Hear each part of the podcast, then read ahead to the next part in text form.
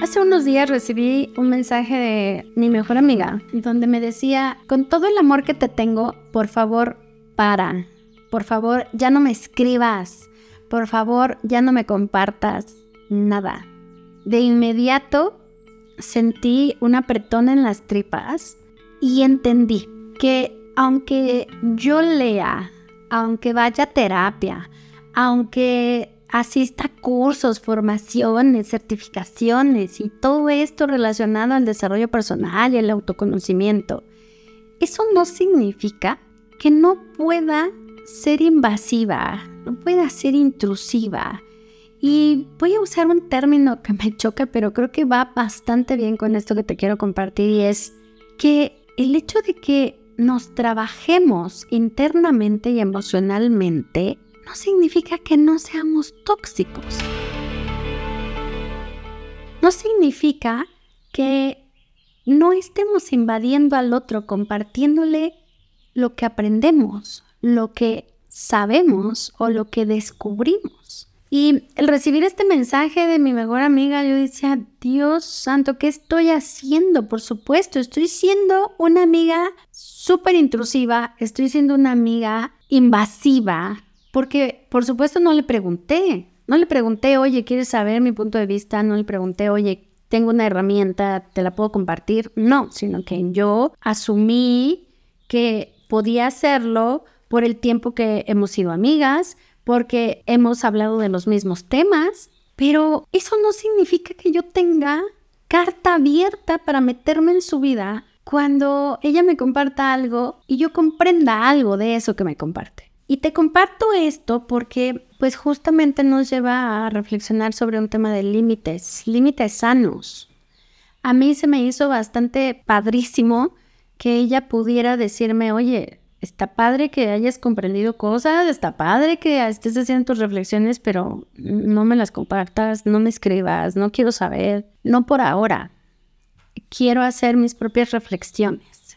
Y eso me permitió entender que nadie tiene derecho a invadir tus procesos, aunque la otra persona pareciera tener la respuesta. Entendí que es un tema de respeto, entendí que es un tema de, claro, cuando nosotros queremos compartirle algo al otro, cuando queremos darle un consejo, cuando queremos decirle, oye, ya sé qué te está pasando, es porque hay un miedo interno que es y si se queda en el camino, y si no avanza contigo, y, si ya no son mejores amigos, y si se da cuenta que probablemente tú ya no eres parte de su vida, pero esto no, no lo sabes, no somos conscientes de ello, simplemente emerge, simplemente se presenta y nos lleva a reaccionar y a actuar de una forma que no es amorosa ni empática con el otro, porque estamos reaccionando desde nuestros miedos a perder a esa persona.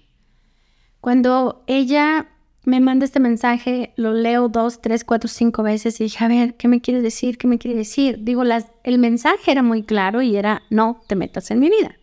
Déjame hacerlo sola, déjame reflexionar yo sola. Pero mm, quise descubrir el mensaje oculto y ese mensaje oculto era, siento miedo de perderla, siento miedo de quedarme sin esa mejor amiga, siento miedo de que, de que en esta crisis que, que está teniendo, ella ya no quiera seguir, ya no quiera seguir conmigo, ya no quiera seguir caminando el mismo sendero que hemos andado por años.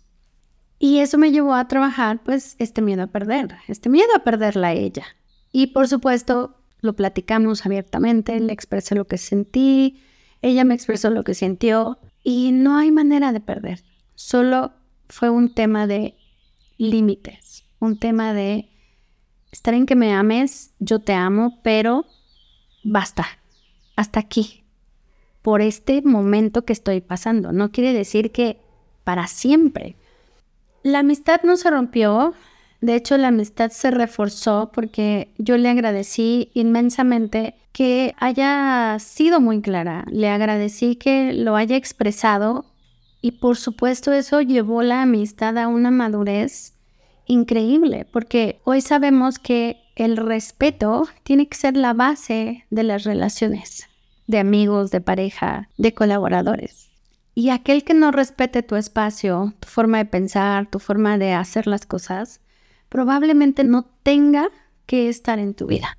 Y quiero dejarte con esta reflexión de a quién le tienes que poner límites ahora mismo, desde, desde ti, desde lo que tú quieres lograr, desde lo que tú quieres sentir, desde lo que tú quieres hacer, desde tu forma y desde tu manera sabiendo que probablemente esas formas no cumplen con la expectativa de las personas que te rodean y asumiendo el riesgo de que las personas se pueden ir. Pero aquí es, también yo te invito a reflexionar sobre de dónde viene ese sentimiento de miedo a perder a las personas. ¿De dónde viene ese sentimiento de miedo a perder dinero, de miedo a perder amistades, de miedo a perder trabajo? Reflexiónalo y probablemente te des cuenta que ni siquiera es tuyo.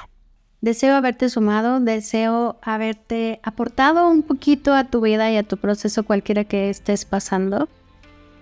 Y sí, poner límites tiene un riesgo que es perder lo que más amas o lo que tú crees que más amas. Poner límites implica darte cuenta que hay unas partes de ti que has dejado de mirar. Puede ser el autorrespeto, puede ser la autoconfianza, puede ser tus propios límites. Nos escuchamos en el próximo episodio. Ten un grandioso día y que tu vida sea la experiencia más extraordinaria que puedas contar a los que se quedan después de ti.